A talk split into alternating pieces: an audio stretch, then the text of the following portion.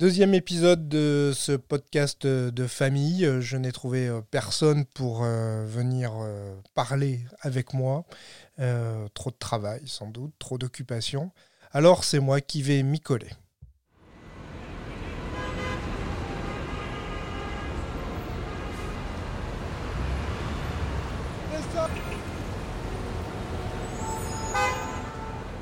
Voilà, je voulais vous offrir euh, ce qu'on n'a plus depuis un certain temps maintenant. Euh, oui, ça fait du bien d'entendre un peu des bruits de la ville. Nous sommes en guerre. Nous sommes en guerre. Nous sommes en guerre. Nous sommes en guerre. Restez chez vous. Hashtag je suis chez moi. L'État, pour lutter contre le Covid-19, nous a imposé des mesures euh, strictes. Il nous demande de croire en ses décisions avec la foi du charbonnier, c'est-à-dire de manière implicite, de façon inébranlable, avec naïveté. Nous n'avons pas les moyens de savoir, nous ne sommes pas scientifiques, nous avons une vision médiatique de la situation, c'est-à-dire à travers un ou plusieurs filtres. Pour nous sauver, nous devons croire l'État avec la foi du charbonnier. Cette expression date du Moyen Âge. Elle est expliquée dans le dictionnaire universel d'Antoine Furtière. Il nous raconte cette histoire. Un diable, voulant tenter un charbonnier, lui demande Que crois-tu? Le charbonnier dit Toujours je crois ce que l'Église croit. Et l'Église En quoi croit-elle poursuit le diable qui tient vraiment à détourner le pauvre bougre de sa foi. Elle croit en ce que je crois, répond le charbonnier. Le diable se retrouve alors bien dépourvu et se retire. Le charbonnier fonde donc sa croyance sur aucune réflexion. Il ne sait pas pourquoi il croit, il ne sait pas l'expliquer ou l'argumenter, mais il croit. Comme l'écrit Simone de Beauvoir, pour faire un bon militant, il faut avoir la foi du charbonnier. Un bon militant anti-Covid-19 doit donc avoir cette foi. Enfin, si nous ne sommes pas naïfs, alors Blaise Pascal nous proposera, lui, la notion de coutume. Il s'agit d'obtenir l'adhésion par habitude. L'humain va vers le plus facile. Écouter l'institution et respecter les règles, c'est le plus facile. C'est plus facile que de les rejeter et de les contourner. Et sans avoir recours à la naïveté ou à l'habitude, Alain Bourreau, historien du Moyen Âge, écrit que ce contrat entre le fidèle et l'Église est une sorte, je cite, pari nécessaire et salutaire, où le risque est faible et le gain important. Notre pacte républicain nous renvoie donc à cette même notion.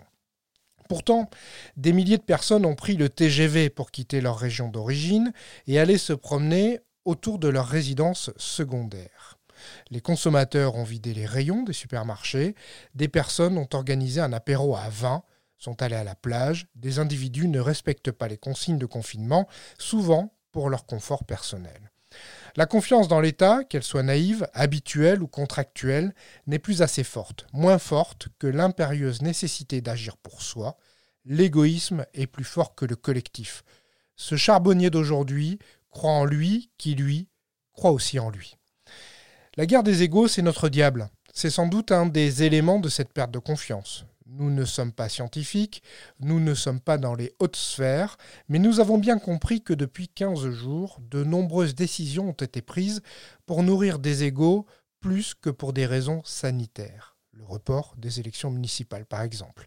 Les scuds envoyés par le professeur Raoult depuis Marseille vers les autorités de santé à Paris, les réponses de ses confrères, qu'ils aient raison ou tort, les uns ou les autres, sont aussi l'œuvre d'une bataille d'égaux surdimensionnée.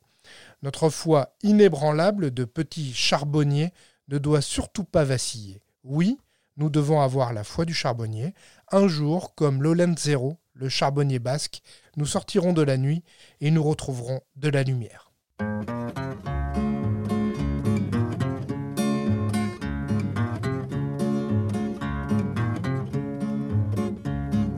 Est-il en notre temps rien de plus odilleux de plus désespérant que de ne pas croire en Dieu. Je voudrais avoir la foi, la foi de mon charbonnier, qui est heureux comme un pape et con comme un panier. Mon voisin du dessus, un certain Blaise Pascal, m'a gentiment donné ce conseil amical. Mettez-vous à genoux, priez et implorez, faites semblant de croire et bientôt vous croirais. Et moi, je crois surtout qu'il me manque plus que le jingle OK Boomer. Et on sera au top. Allez, à la prochaine fois. Nous sommes en guerre. Nous sommes en guerre. Nous sommes en guerre. Nous sommes en guerre.